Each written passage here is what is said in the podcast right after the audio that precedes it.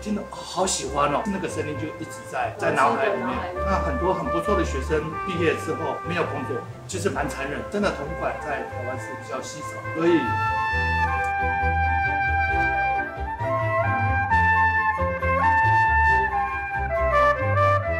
Hello，大家好，我是喇叭小姐。今天很开心可以邀请到，如果你是吹小号的演奏者，应该没有人不认识的陈长博老师。大家好，耶，欢迎老师。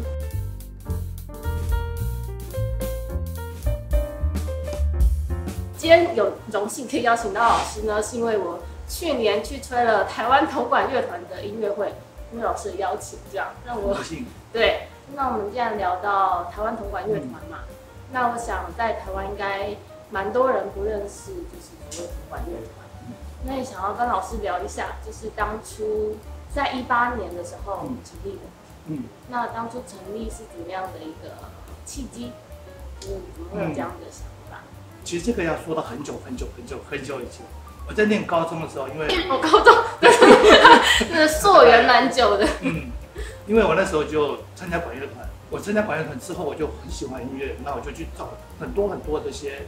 比如说管乐团的唱片啊，进行曲的唱片，然后不小心买到一张 Break Die 的同款乐团的唱片，那里面都是 Host 的作品，哦，真的好喜欢哦。可是之后就很少读资料，那可是那个声音就一直在在脑海里面，对，一直到后来我到福大任教，嗯，然后因为福大的学生都蛮优秀的，而且人数也很多，小号人也很多，对，所以就组了小号创作团。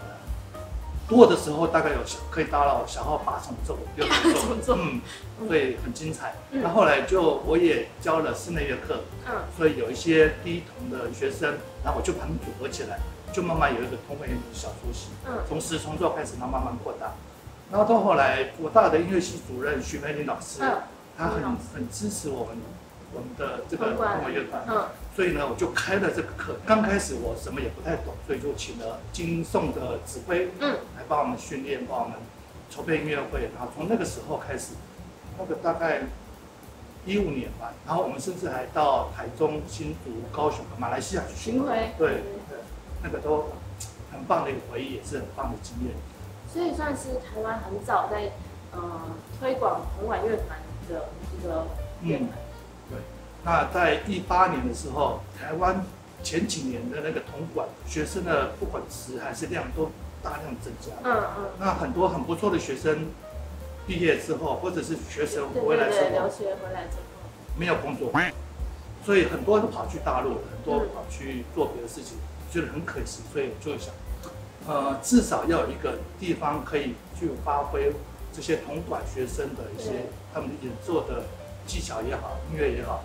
可以让他们有发挥的地方，所以我就想，哎，那我就有一个铜管乐团，然后这个也是我从小是一直记在心里面的那个声音，想要做的一件事情。对，所以就在一八年，然后找一些学生，大家一起来把这个铜管成立起来。嗯，那我们知道在台湾其实呃这几年有陆续一些铜管乐团的成立。嗯，那想要问老师，就是说台湾铜管乐团主要比较想要做的事情跟其他乐团？像是我自己知道，就是比如说，老师在每一场音乐会都会加入国人自己创作的作品。像我常常在排练的时候，或者是私下都会跟团员啊，或者跟我的学生讲，就是不管什么乐团都是一个手段，哦，我们要呈现的还是音乐本身。对。那我觉得铜管是我熟悉的一些乐器，所以我就组这个铜管乐团，那用我熟悉的方法去表达我心中的音乐。这是我最希望的。然后我记得，嗯，不管是东海我创作，或者是国家交响乐团到国外去演奏的时候，嗯，我们有时候会介绍乐器。那有一次我们到北京的那个北大去演奏，嗯，然后是一个铜管时装作的表演性质，啊，主持人就介绍乐器就，那那场我是演奏那个罗音号哥哥号，嗯嗯，然后换到我介绍的时候，哎，我就想，我要演奏什么东西？对啊。我就吹了一首台湾民谣《风顺风》，然后结果大受好评。对，那个那个那个掌声如雷这样，我就啊，原来大家都就是把我们的民谣带到那边去，然后演奏给他们听，他们能的感受跟他们听到古典音乐的那感受完全不一样。对，所以更能够直接打到他们的心里面。所以就想用我们的音乐的元素去表达我们自己的音乐，对，然后我们自己生在台湾这块土地上，我们自己原有的情感，这样对，有我们的表现会更特别、更出色。嗯，所以几乎在每场音乐会，也不是几乎就必须，就我来说是一个传统了。对，一定要有本土的音乐，或者是不管改编或者是原创，都是有一两首他们的音乐。所以同时其实也算是给台湾的作曲家有一些很好的发表的机会。当然，对，我会陆陆续续邀请一些台湾的优秀的作曲家，然后为台湾同胞的音乐来来创作。嗯，也蛮期待的。那老师，我们知道就是呃，一般在台湾大家可能比较熟悉的是管乐团。嗯。那像要在推行同管乐团，不管是音乐会或是活动上，有没有比较什么遇到困难或者比较不容易推行的地方？嗯，的确，铜管在大家的认识熟悉度很高。嗯。比如说，我每天呃常常在河边运动散步的时候，我听到萨克斯风。对，很多沿路三四个、五六个这样，就是都会有。对，然后很偶然，大概五六个月看到一个小号在那边，哦，好感动。所以真的铜管在台湾是比较比较稀少，比较大家没有办法很熟悉的乐器，所以。我也尝试着带到，比如说福伦社或者是各个社团去把同管我重奏带去，然后让大家先认识这些乐器，然后再慢慢让他让他们来听台湾同管乐团的音乐会，让大家多认识同管乐团。那其实我最终的想法、最终的目的就是，因为。我们台湾国小、国中的管乐团很盛行，对。可是这些人到了高中、大学就不见断层？好可惜哦。那所以我的想法就是，如果有可能的话，希望在各个社区都有个社区的铜管乐团，小小的，因为铜管其实它的编制可大可小，对。啊，从五个人到三四个都可以。那我们在各个社区都有个点的话，那。人少也可以，小时候吹过铜管乐器，这些人下班就可以来这边，然后就是大家聊聊天，练一些合奏的东西。我觉得这个是我最终的一个一个成长。我觉得老师的想法一定很多人有共鸣，因为我其实也遇到很多有一些回馈的人，他们说哦，我以前小时候也有学过，但是长大之后可能工作或是没有这个环境，所以他们就也其实很想要再继续吹，但是没有一个地方让他们可以。比如说没有一个团，或是没有一个小的电视，让他们可以做这件事。可是没有这个平台让他们来来参与。对，希望我们可以。对。就是等待老师之后这个推广。那我们知道老师就是平常只有在交响乐团的工作之外，这几年也陆续发行了几张的专辑。嗯。那我们知道有一三年老师发了一张，一三年吧。对。对。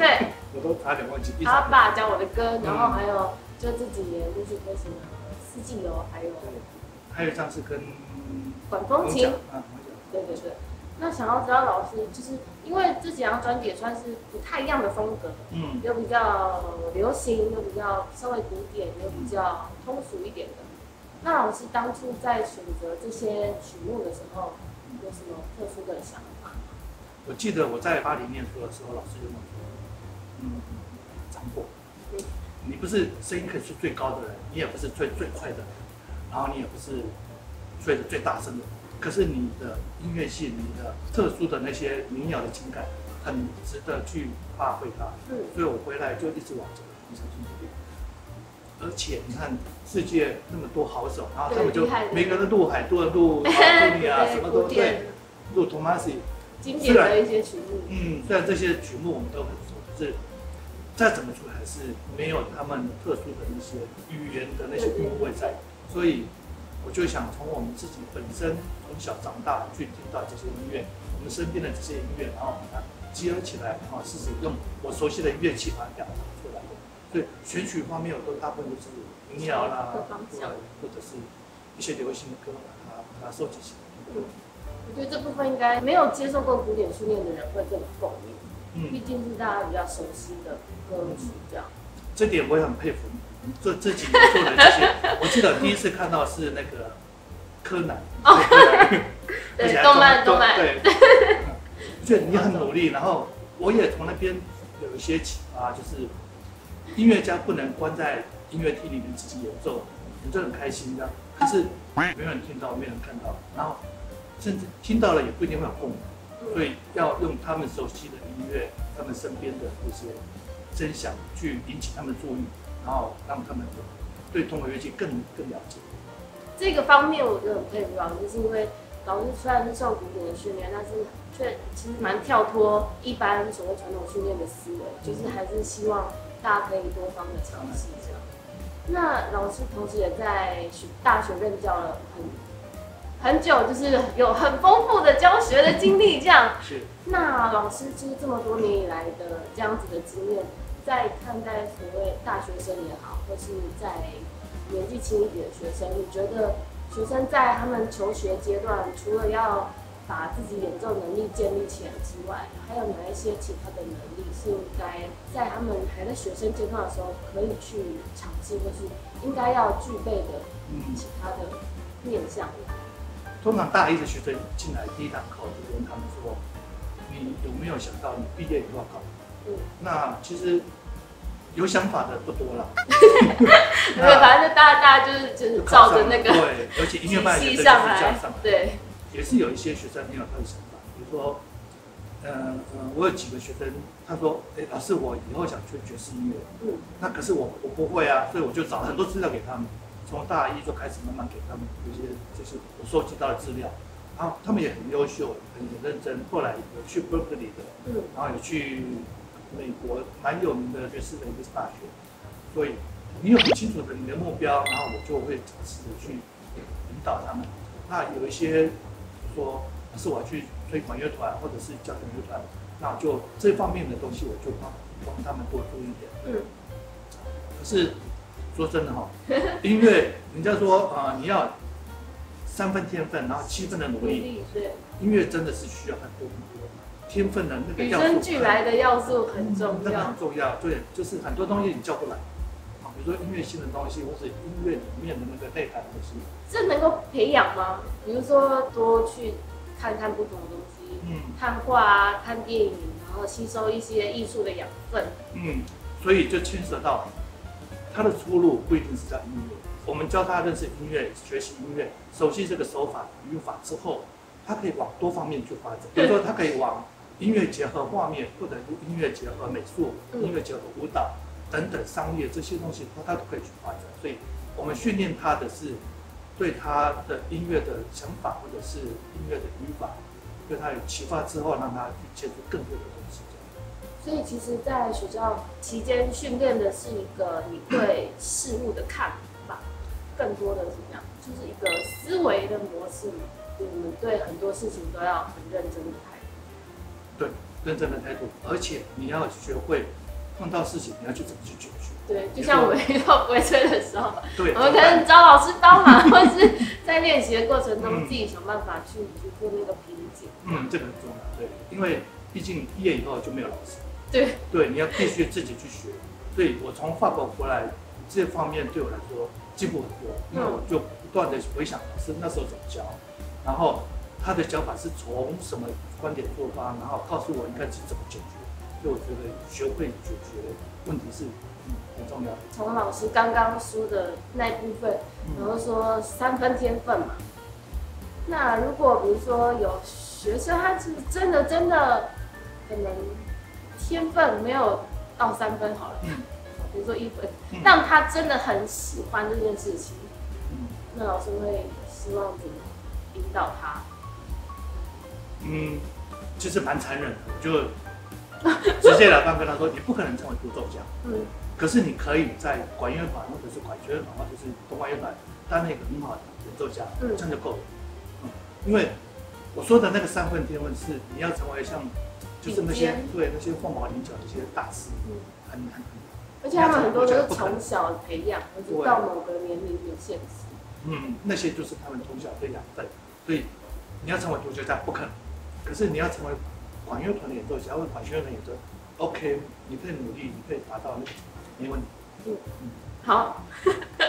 对啊，就是也是艺术音音乐这条路也是真的蛮长，真的真的。但大家当然还是要努力。嗯嗯。对，那我们呃，因为这两年疫情的关系嘛，嗯，那很多可能课也好，或者是音乐会都改成线上。那其实相信也有很多音乐老师，他们在这样子的工作转换下，可能会有一些突然没课，或是突然音乐会被取消的这种情形。嗯，那老师自己本身应该也有遇到一些，就是什么音乐会被取消啊，什么事情？那不知道老师对于就是可能。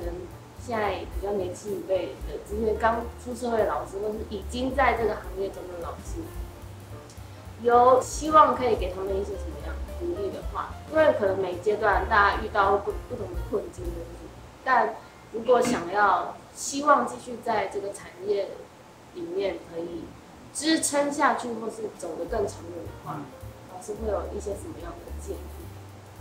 像我之前不太会用这些通讯软件。嗯，视讯软体，那后来因为疫情关系，不得不在家里上课。嗯，所以慢慢熟悉这些软体的使用之后，就有人邀请我跟大陆的学生上课。哦，啊，所以我觉得这个也是一个很好的，嗯，方法。我们可以去开拓更多更多的的的一些可能性。对，比如说大陆或者是。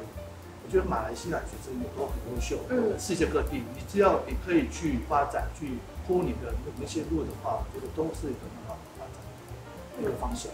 嗯，不一定要限制在台湾，线上上课也是一个很好的尝试。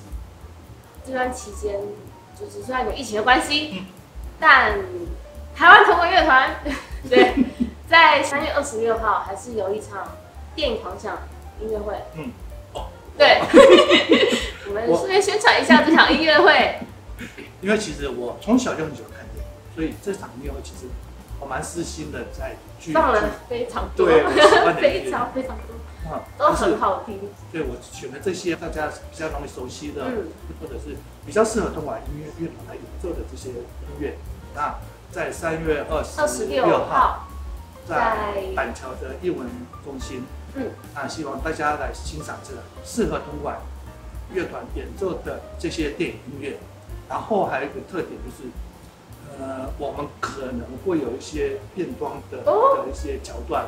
那希望大家也可以变装来来听我们的音乐会，会有一些小小的礼品。哇，好期待哦！嗯，对，好，希望大家三月二十六号 可以一起来听，就是台湾同管乐团的电影狂想音乐会。嗯。好，那我们，哎，那我要顺便说一下，我在这场音乐会，好，老师，我去年是吹 cornet 软号，那我在这场音乐会会吹一个特别的乐器，应该很少，在台湾比较少，嗯，除了在同款乐团里面会，就是大家可以期待一下。好，那今天非常谢谢老师接受我们的邀请，谢谢，谢谢老师，谢谢。好，那如果你喜欢这影片的话呢，也欢迎帮我们订阅分享。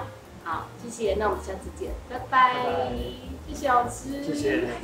我想去买那个黑五十。哦，看不到，可以有些乐器有办法变吗？就是你说助把吧。